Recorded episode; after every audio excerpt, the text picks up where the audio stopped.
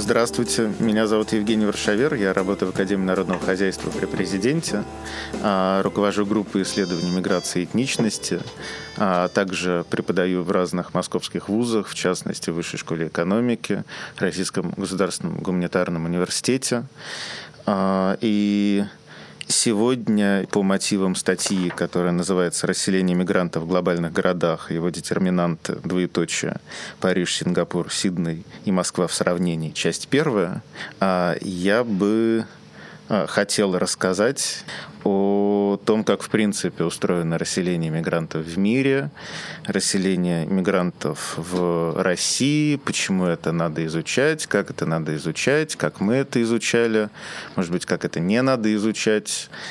А, да, значит, повторюсь, Результатом нашей работы стала статья, первая часть которой была опубликована в выпуске журнала «Мониторинг общественного мнения. Экономические и социальные перемены» номер 6 за 2019 год.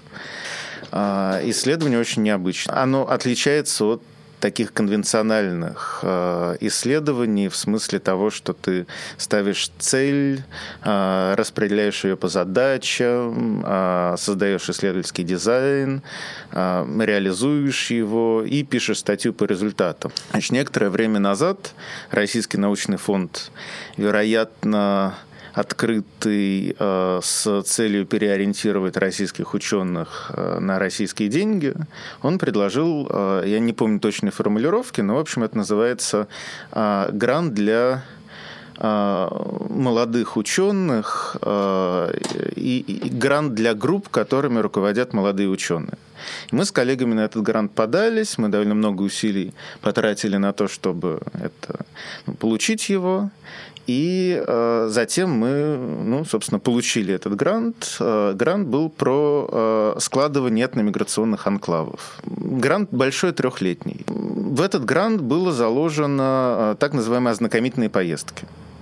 А, по очень простой логике, которая состоит в том, что а, для того, чтобы исследовать некоторые российские проявления того, что в принципе в мире уже существует там долгое время и неплохо исследовано, было бы неплохо погрузиться в разнообразные международные контексты, это полезно и для соответствующего исследования, и для меня и моих коллег как экспертов в миграционной тематике. Есть много аспектов, много направлений. Мы, например, сейчас делаем довольно хитрые исследования с помощью таргетинга про расселение мигрантов в Москве. Мы ездим по регионам и изучаем а, разные а, места резидентной концентрации на этничных мигрантов. И там полторы недели назад мы вернулись из Красноярска, где изучали Крастец. До того мы изучали изучали сортировку в э, Екатеринбурге, но некоторым значимым, э, значимой частью этого исследования, особенно на первых его порах, э, были так называемые ознакомительные поездки, которые позволяли контекстуализировать российский опыт вот всяческими международными случаями. И э, мы с коллегами распределились по этим случаям. И было так. Я поехал в город Сидней и, в принципе, в Австралию. Моя коллега Анна поехала в Сингапур. И дальше мы с моей коллегой Альбиной, ну, немножечко по иным каналам, поехали в Париж общий дизайн э, того, что мы пытались узнать, разнообразие методов, и это и так называемые кабинетные исследования, это и анализ статистики, которая абсолютно по-разному устроена в этих странах, и если в а, Сиднее и, в принципе, в Австралии или в Англии, которую я исследовал в ноябре месяце, а, она замечательная, она а, по очень мелким резидентным единицам и по миллиону переменных, которые там интересуют, в частности, этничность по-разному померенная, религия, состав домохозяйства, трудоустроенность, характеристики занятости, в общем, ну, что там только нет, просто знай, на карту это накладывай, Ахмадовой, и поэтому это тот материал, по которому ну, активно пишут географы, то в, например, э, Сингапуре такого нет или в Дубае, э, который я исследовал в декабре, э, вот, собственно, закончившегося года, такого нет. И поэтому всякий момент времени на основании разнообразия методов, о которых я еще расскажу, мы пытались рассказать некоторую историю, да, потому что любое социологическое исследование, а, любой выход из социологического исследования, любой итог социологического исследования – это некоторая уточненная и рассказанная история о том, как а, обстоит дело, как устроен мир.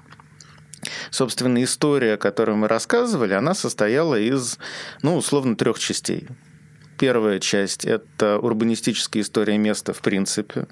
А, как так получилось, а, что здесь возник город, а, как этот город разделился на какие-то территории там, проживания разных классов, если можно об этом говорить, потому что часть общества, они в значительной степени более классовые, чем другие. Почему одни направления или одни районы выделились в качестве богатых, а другие другие в качестве бедных. Второе – это что произошло в тот момент, когда э, там стали появляться иноэтничные иностранные мигранты и э, где-то это стало накладываться на карту бедности, где-то это стало э, накладываться на что-то еще, но в любом случае, да, как бы базово есть некоторая урбанистическая история, а дальше история мигрантов и расселения мигрантов. И третье, мы всегда брали э, некоторое место резидентной концентрации, или несколько мест резидентной концентрации, ну, по типам, которые затем мы описывали ну, тем, что можно описать э, методологически как квази-этнография. Да, когда мы брали интервью и делали включенные наблюдения, говоря таким конвенциональным социологическим языком в городском пространстве.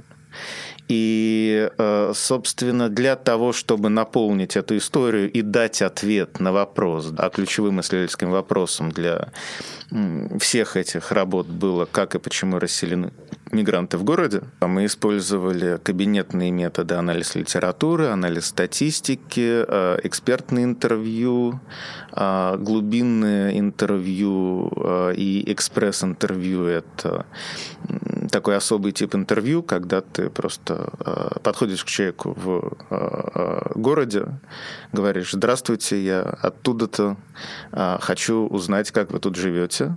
И дальше вот с ним общаешься. Собственно, отличие этого этого, там, если его как-то классифицировать по конвенциональным социологическим методам, оно может быть классифицировано как полуструктурированное интервью, то есть это то же самое получается глубинное интервью, но оно короче.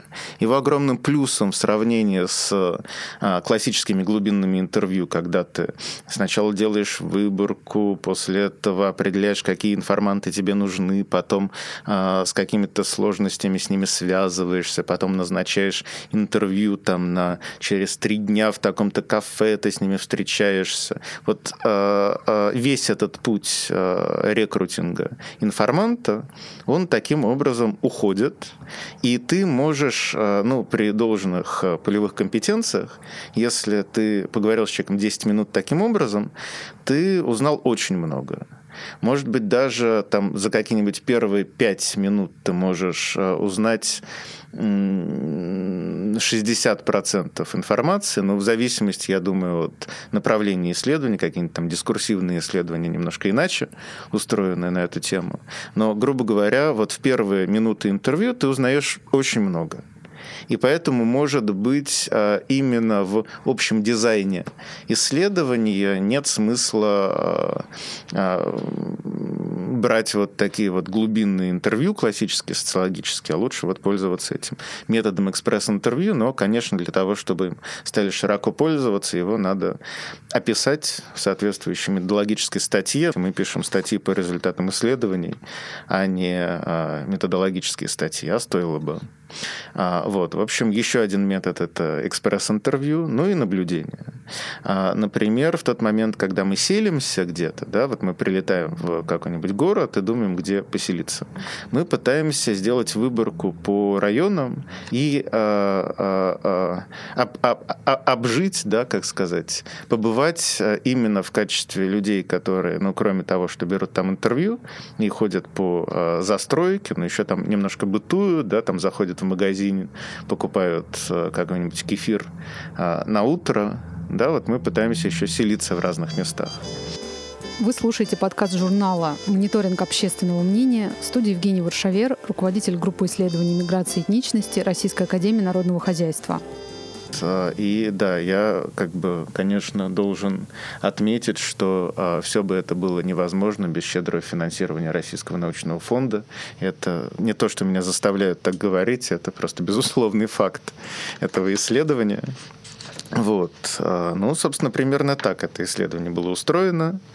А, более того, а, в силу того, что мы связаны отчетностью, мы должны публиковать статьи. И это был некоторый первый шаг в том, в чем, вот, честно сказать, я думаю, что в тот момент, когда мы входили в это исследование, кроме того, что была идея сравнить Москву с прочими то ли странными, то ли городами, вот не было на тот момент понимания. А, вот никаких э, а, на тот момент, наверное, помимо этого идей не было. Уже потом, потихоньку, тот момент, когда моя коллега Анна еще съездила в Канаду, когда мы все вместе отработали Швецию, и Стокгольм, и Мальмё. Вот в мигрантском районе Мальмё а, родился Златан Ибрагимович, такой известный футболист. Собственно, после того, как я съездил в Лондон, после того, как я съездил в Дубай. А, в общем, стало понятно, что, возможно, вся история, которую мы пытаемся рассказать, это история про неравенство в городе, а, неравенство в глобальном городе и, и каким образом это неравенство выражается пространственно потому что, ну, там, опять же, немножко забегая вперед, то статья написана на материале Парижа, Сингапура, Сиднея и Москвы, но для меня, наверное, каждый из этих а, а ознакомительных визитов был о чем-то новом. И вот дубайская история – это история про глобальное неравенство, когда местные – это ну, край 12%, и живут они по а, э, некоторым, опять же, социально урбанистическим э, причинам, э, ну, несколько на отшибе, на виллах, потому что там есть такая идеология традиционности, а, которая покупается на диверсифицированные, как-то деньги диверсификации экономической. Но, в общем, штука в том, что, конечно, они имеют возможность поддерживать вот это вот э, квазитрадиционный образ жизни с этими, а, как это, по-английски это называется wind tower, по-русски ну, те башни, да, которые в классических э, э, таких пустынно-бедуинских жилищах э, ловят ветер. И вот сейчас эти башни, они э, э, в архитектуре этих вилл э, традиционных, вернее, квазитрадиционных, а сами виллы находятся в определенных районах, и в значительной части э, города э, эмиратцев, как это там называется, можно увидеть э, ну, очень сложно увидеть, если только это не какой-нибудь Дубай-Молл и всякие прочие пафосные места, куда, значит, они... А, ну еще на дорогах, конечно. Вот. А остальное это иностранцы. При этом иностранцы, которые довольно четко делятся, ну, естественно, не без погрешности, но довольно четко делятся на две части. Это квалифицированные и неквалифицированные. И э, способ поселиться в городе первых и вторых, он диаметрально различается. Накладывается все это на урбанистическую историю, потому что у Дубая было исторически три э, экономических центра. Первый — это так называемый СУК, а, да, рынок, который находился в устье этого канала имени Дубая, как я его называю. Потом центр оттуда убежал в район Всемирного торгового центра и через канал в район Дейры, оставив своих тех мигрантов неквалифицированных, которые его обслуживали, оставив их в районе первого центра. А после этого центр убежал в район там, нынешней Марины или Интернет-Сити, или в вот там есть еще один такой кластер, который называется DIFC, финансовый центр, собственно. И э, он как бы оставил тех мигрантов, которые его обслуживают, уже во втором центре. И таким образом, в каком-то смысле Дубай это про то, как э, капитал, э, он же высокий человеческий капитал, убегает от э, своего труда или низкого человеческого капитала, который, ну, вот таким вот образом сегрегируется в городском пространстве. Ну, уж я не говорю классической истории, которую любят рассказывать левые о Дубае, о появлении labor camps, да, трудовых лагерей, а, про которые а, рассказывают там жуткие вещи. Я думаю, что что-то из этого действительно имело отношение к реальности еще некоторое время назад, а может быть даже сейчас. Но если вот просто посмотреть, как они устроены и походить, там выяснится, что это ну, очень разного уровня застройка. Иногда она напоминает, а, ну вот если помнить в а, украинские времена в Крым приезжаешь, и там бабушка тебя сдают такие глиняные дома. Вот это один вид этих лагерей. Второй тип — это тюрьмы. Вот такая американская тюрьма, как в кино. Третий — это неплохой мотель. И вот э, это все то, как устроены эти лагеря. Э, но самое главное именно в части расселения состоит в том, что э, значительная их часть вынесена за пределы города частью в связи с генпланом, частью в связи с иным образом выраженными интересами руководителей Эмирата, ну и в каком-то смысле капитала, не видеть этих бедных мигрантов, помимо необходимости видеть их в тот момент, когда они работают. В результате в значительной степени Дубай – это сегрегированный город. И дальше, возвращаясь к тому, о чем я говорил, да, почему это интересно, а, ну, Москва тоже классифицирована как глобальный город. Да, в этой классификации известной а, Москва — это альфа плюс глобальный город. Если я не путаю, может быть, альфа, но неважно. И вот интересно теперь посмотреть на то, как устроено неравенство в Москве, в какой степени э, за последние в, в какой степени Москва в каком-то смысле напоминает Дубай в части того, как это неравенство складывается, в чем сходство и в чем отличие. Более того, что произошло с Москвой за последние 30 лет. Потому что с Москвой есть такой классический экспертный дискурс, который состоит в том, что э, Москва это, ну и в принципе российские города, они эгалитарное пространство. Тому есть несколько причин, и самая такая, ну, серьезная, как мне кажется, такая обоснованная причина – это э, история, связанная с тем, как распределялось жилье в советское время.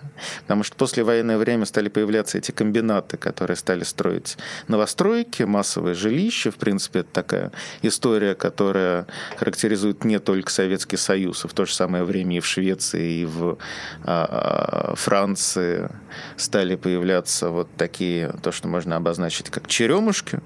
Но штука в том, что в России их строили комбинаты, а, а затем государство распределяло. А в силу того, что там был жуткий дефицит э, недвижимости, все жили в коммуналках, а дальше всякое министерство, всякая а, организация, которая, естественно, была государственная, пыталась засунуть свою руку вот в этот новый микрорайон и дальше значит, сотни одновременно засунутых рук в э, построенный микрорайон давали социальное смешение.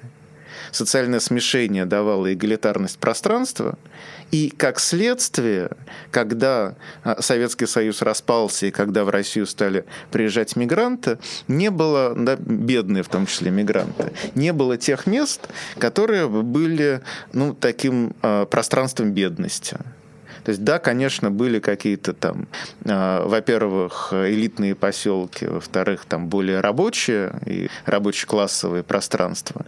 Но в целом не было какого-то мощного разрыва ни в том, что касается материального, да, то есть типа застройки, ее качества и так далее, ни в том, что касалось имиджа. На тот момент вот представление о том, что восток Москвы рабочий-классовый, оно, ну, насколько я понял, э, и как я побрал экспертное интервью с историками, это, в общем, довольно позднее сложившееся, ну, может быть, в конце 80-х представление.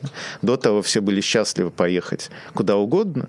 Понятно, опять же, что по некоторым причинам там юго-восток Москвы был, наверное, в среднем более интеллигентский, э, юго-запад Москвы был, наверное, в среднем более интеллигентский, чем а, юго-восток. Но в целом это не то воспроизводящееся неравенство, как в других городах. Вы слушаете подкаст журнала «Мониторинг общественного мнения» в студии Евгений Варшавер, руководитель группы исследований миграции и этничности Российской академии народного хозяйства. Классический пример — это Brick Lane а, или Spitalfields а, или Whitechapel. Это все примерно а, название одного и того же места в Лондоне. Это такой классический East End, вот э, там история следующая, что в 17 веке первые мигранты, которые туда приехали, это были гугеноты из Франции, которые после отмены а, Нанского эдикта а, убежали а, и вот занимались там на Бриклейн шелком и построили там церковь. Потом прошло время, и в э, середине XIX века, во второй половине XIX века, туда стали прибывать евреи из Российской империи, которые заменили эту церковь на синагогу. А потом, уже после войны, э, в 60-е, скорее, годы, евреев там стали заменять бангладешцы. И вот на данный момент... И, естественно, э, синагога была преобразована в мечеть. И вот эта вот э, история про то, что есть одно и то же место, которое э, столетиями служит пристанищем э, э новых мигрантов, это э, более того, э, это одновременно пространство относительной бедности. Хотя вот я сейчас думаю и понимаю, что, ну, конечно, недоисследованный, наверное, этот вопрос. И в значительной степени, когда мы думаем о расселении мигрантов как о пространстве, э, как о расселении в связи с вот этой вот шкалой богатства и бедности, это, ну, такой немножко слабый ход. Вот в России такого пространства бедности не сложилось но все, но, но да, и как бы есть такой экспертный дискурс, который говорит о том, что э, вот его нет, но все-таки 30 лет капитализма, они, э, скорее всего, не прошли просто так. И вот уже в 2019 году, в декабре месяце, появляется статья такого а, урбаниста, географа и а, в значительной степени социолога Ольги Вендиной, которая говорит о том, что а, Москва, вот, Москва меняется, и, скорее всего, вот за прошедшие 20 или 30 лет 20 лет это прошло с ее исследования, 30 лет с распада Советского Союза уже можно говорить о том, что Москва дифференцируется и складывается, а, и более того, а, а, становится менее эгалитарной, более того, расселение мигрантов, оно меняется и появляются места резидентной концентрации мигрантов. Одним из таких мест, уже, как кажется, моей исследовательской группе, является город Котельники – это связано с большим рынком, и, в принципе, судя по всему, в российских городах все-таки есть паттерн или паттерн, а, в рамках которого а, места резидентной концентрации мигрантов складываются вокруг а, рынков в не самых престижных районах городов. Но вот именно об этом насколько вообще этот паттерн существует и насколько он отличается от зарубежных паттернов резидентной концентрации мигрантов, вот об этом я сейчас пишу статью. А, пока, а, ну, то есть, судя по всему, он есть. Как именно он устроен, я не спешу рассказывать, потому что тут, как бы, когда пишешь статью, конечно, надо очень чет, четко выверять формулировки, потому что, собственно, это и есть главная прагматика научного исследования, или не прагматика, а, собственно, вот этот жанр — это уточнение формулировок, да, уточненное описание мира. Понятно, что в тот момент, когда мы а, делаем те или иные исследования, мы также должны а, сообразовываться с такой более общей прагматикой познания мира. И э, в этих рамках, конечно, для меня поездка в Австралию, она была не только про расселение мигрантов, а, но и про там, миграционную политику, например, которая весьма противоречивая и одновременно очень интересная в Австралии, потому что страна начинала с... То есть Австралия, в принципе, появилась как страна а, в связи с тем, что ей надо было регулировать а, китайскую миграцию в самом начале 20 века. А потом она поменяла просто диаметральным образом свою, значит, а, миграционную политику и стала страной для всех, или, если точнее говорить соответствующего документа цитата, для всех, кто может интегрироваться в австралийское общество.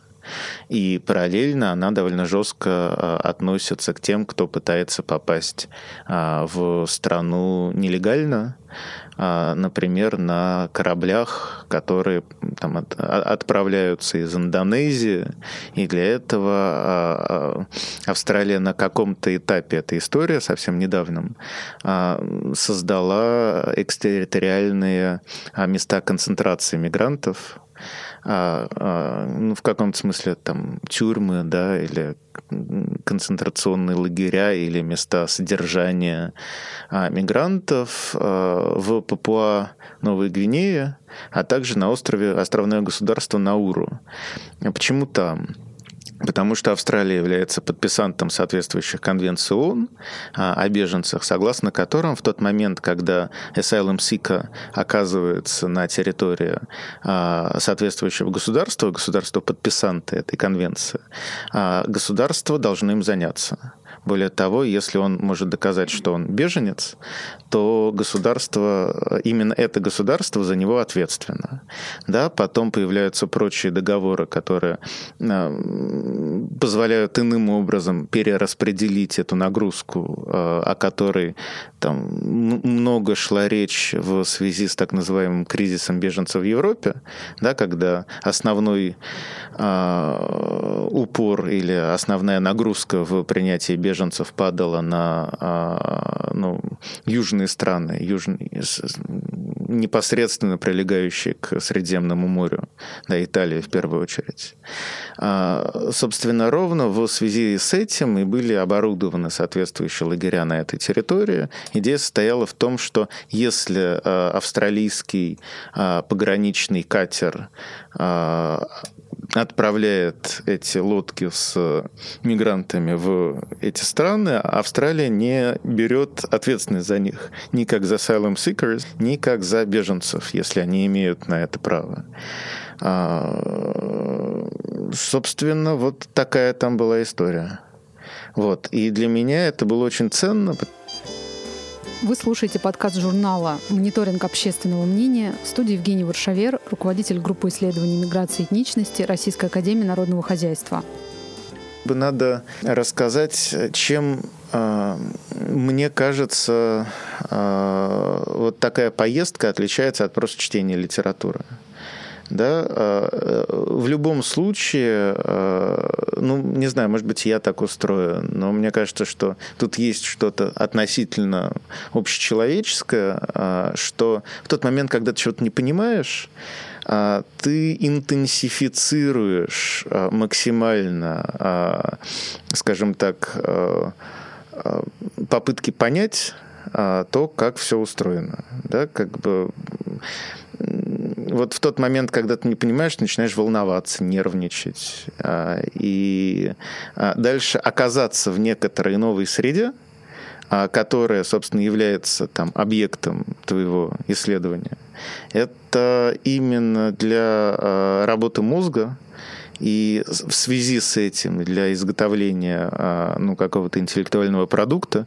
гораздо более продуктивно. Если ты 20 раз прочтешь про те или иные места концентрации мигрантов или про Сиднey никогда там не побудешь, а эта информация, в общем, через некоторое время выветрится. Потому что то, как ты ее воспринимаешь просто на основании текстов, это не то, как ты ее воспринимаешь вот всеми чувствами в тот момент, когда туда приезжаешь. Поэтому, конечно, это было ну, очень важно. А, мы пытались контрастировать случаи. А, например, мы понимали, что австралийский случай он будет сильно отличаться от э, сингапурского. А, и в том, что касается а, характеристик мигрантов, и в том, что касается миграционной политики, и в том, что касается а, ну, резидентного поведения мигрантов и расселения. Но что-то там было, естественно, и от прагматики, потому что вот во Францию нас я помогал делать такую школу для экспертов в сфере искусства скорее, а, которые ходили по всяким организациям, которые поддерживали мигрантов. А, собственно, поэтому меня туда пригласили. А, а я попросил еще и коллегу свою туда взять. И дальше мы скомбинировали участие в этом мероприятии с, собственно, исследованием. Вот, значит, по языку. Вот. Мы пытались, вот, и я, и моя коллега Анна Рочева, мы знаем английский, а с другими языками у нас, в общем, сильно не так хорошо.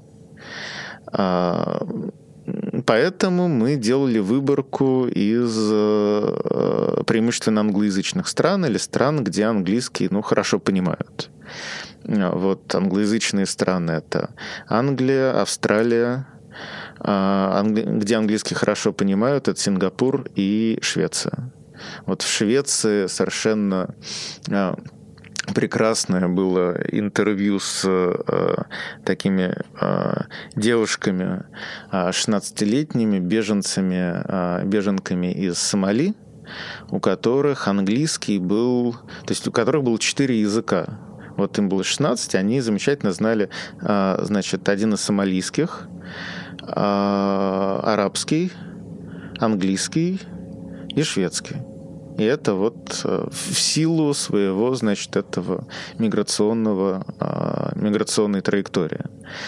Ну и, собственно, вот мы по-английски там разговаривали. Я не могу сказать, что эти интервью были такие же простые, ну, в смысле, как бы делать интервью по-английски, конечно, ну, чуть-чуть посложнее, чем по-русски, но в силу того, что английским мы все владеем, это было нормально. Есть задумка сравнения глобальных городов с Москвой, есть задумка сравнения российских случаев между собой. Здесь московский случай, он, конечно, отличается. Есть э, э, тоже контекст, в рамках которого мы сравниваем э, страны, потому что ну, неизбежно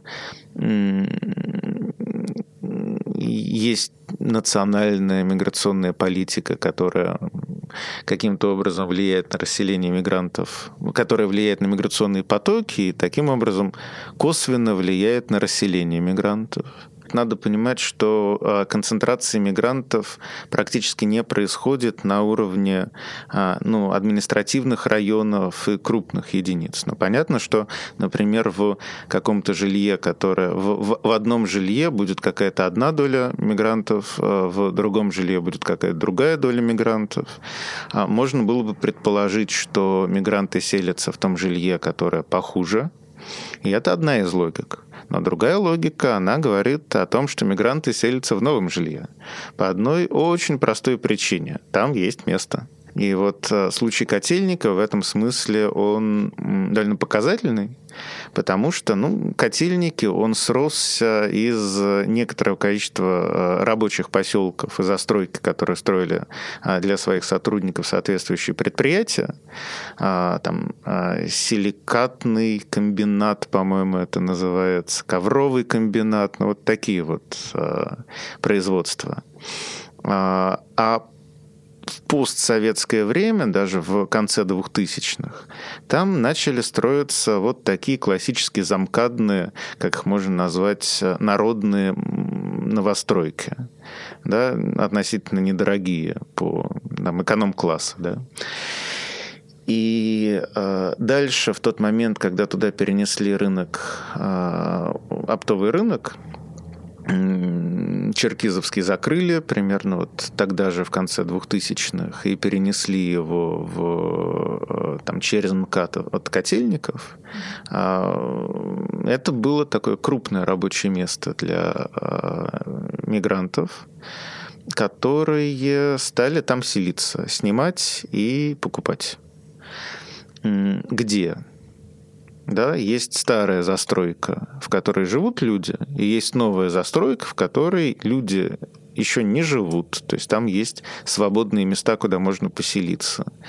А, а, люди, которые там живут, они еще не успели в эту территорию врасти, да, как какие-нибудь пенсионерки, которые, ну, скорее всего, там и умрут, а, и не а, отличаются какой-то там потрясающей а, резидентной мобильностью, да.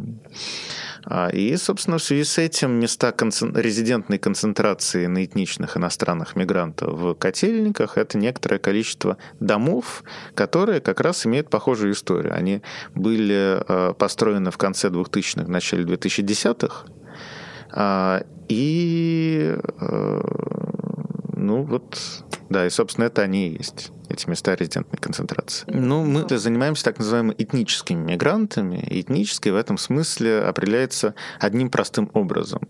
В целом этих людей а, не мигранты воспринимают как а, этнически отличающихся а, или культурно отличающихся. Чем именно культурное отличие отличается от всех иных отличий, это вопрос, который активно обсуждается в исследованиях в теории этничности, но на него пока ответа нету, строго говоря. Вот об этом еще одна статья, которую я сейчас закончил писать. Вы слушаете подкаст журнала «Мониторинг общественного мнения» в студии Евгений Варшавер, руководитель группы исследований миграции и этничности Российской академии народного хозяйства. Исследовательская группа занимается в целом интеграцией мигрантов. И вот идея, что в любом случае в конце этого пути будет ассимиляция, в том числе резидентная.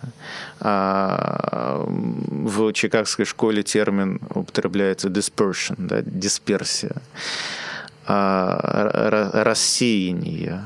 Вот идея, что это некоторый естественный финал того, что происходит с вот этими миграцион... группами мигрантов, которые прибывают в принимающее общество, это а, ну, такая а, история и такая идея, которая очень сильно въелась в социологическое представление о том, как это устроено и вообще как надо. Потому что есть параллельные исследования, которые с этим не согласны, и которые говорят о том, что да, в, в какой-то момент появилась традиция исследования, которая перестала соглашаться с, этой, с этим посылом, и начала говорить о том, что эти анклавы или гетты или места резидентной концентрации, они в принципе полезны. Для чего полезны? Ну, например, полезны для э, самих мигрантов в том, что касается получения работы, в том, что касается трудоустройства. А, ну, как бы там простая идея, что через своих а, устроиться проще. Но дальше третий да, шаг э, говорит о том, что ну, на какие-то работы да, а на какие-то нет. И вот если вы не квалифицированный мигрант, то пользоваться этими связями, э, которые зачастую находятся в местах резидентной концентрации или в этнических анклавах, э, если вы не квалифицированный мигрант, то вы с большей вероятностью найдете работу. А, а если вы квалифицированный мигрант, то там, скорее всего, вот этих ячеек на рынке труда анклавная экономика вам не предоставит. И поэтому вам придется так или иначе идти в большое общество и искать работу там. И поэтому для вас скорее а, этнический анклав или место резидентной концентрации, оно будет э, э, мешать для успешного трудоустройства. Но дальше вот я много разных слов использую. Этнический анклав, этнический анклав и место резидентной концентрации.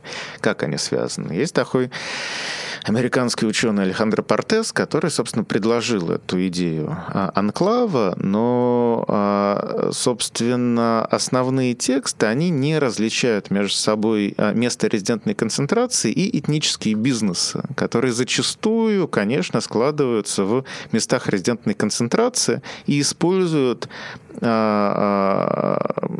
социальные сети ну, в смысле связи между людьми, которые зачастую крепче действительно в местах резидентной концентрации.